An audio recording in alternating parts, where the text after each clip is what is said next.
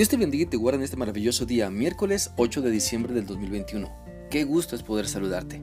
Te invito para que sigamos meditando y aplicando a nuestra vida lo que la Biblia enseña en la carta de Santiago capítulo 5 y hoy vamos a leer los versículos 10 y 11 los cuales dicen así. Hermanos, sigan el ejemplo de paciencia y sufrimiento de los profetas que hablaron en el nombre del Señor. A ellos les decimos afortunados porque resistieron. Ustedes han oído de la paciencia de Job y saben del buen final que el Señor le dio.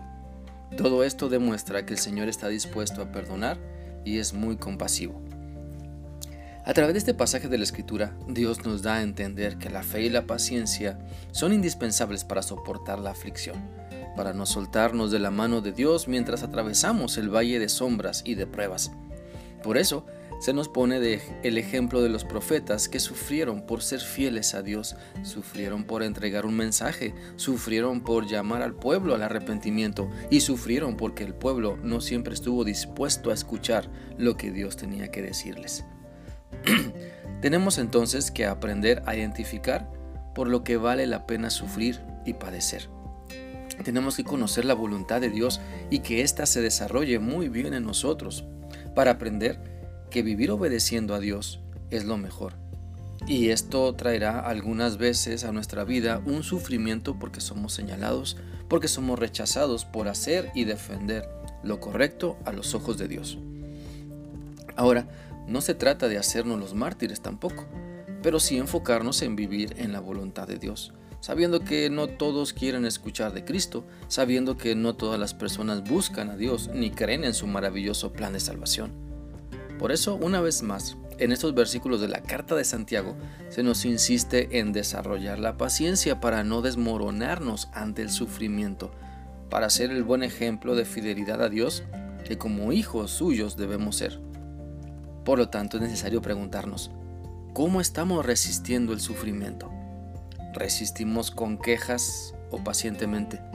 ¿Esperamos en Dios en calma o en desesperación?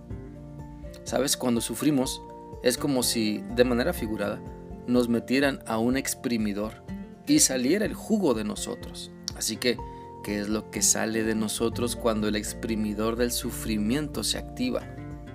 ¿Se deja notar el buen sabor de nuestra vida, de nuestros hechos y palabras? ¿O se deja notar lo amargo que llevamos dentro? Mira, recordemos lo que la Biblia dice en el Salmo 119-103. Cuán dulces son a mi paladar tus palabras, más que la miel a mi boca.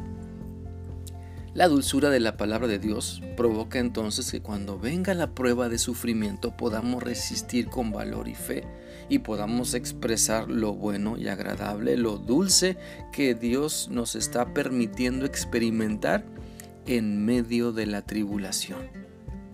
Así que la relación con Dios es la clave, es la clave para poder pasar la aflicción aprendiendo, resistiendo la tentación de renegar y siendo un buen ejemplo, el buen ejemplo que Dios quiere usar para que muchas personas se entreguen a Él. Por lo tanto, en medio de la aflicción no te pierdas pensando solo en ti, no te pierdas pensando en lo difícil que es para ti todo.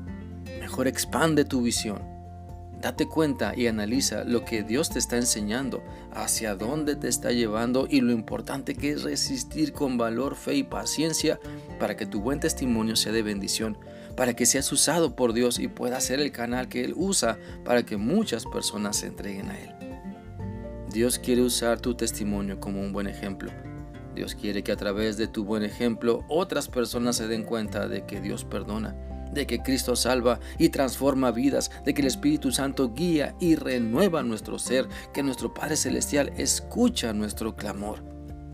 Por eso en medio de la aflicción, no te vuelvas quejumbroso. En medio de la prueba, no pierdas la paciencia. Sigue confiando en Dios mientras toma su mano con más fuerza. Sigue haciendo su voluntad mientras la nube de aflicción no te deja ver claramente, porque Él es tu socorro él es tu esperanza, Él es tu refugio, Él es tu roca y salvación. Espero que esta reflexión sea útil para ti y que sigas permitiendo que la palabra de Dios te guíe en medio de toda aflicción a encontrar la salida que Dios te está mostrando. Que tengas un bendecido día. Dios te guarde. Hasta mañana.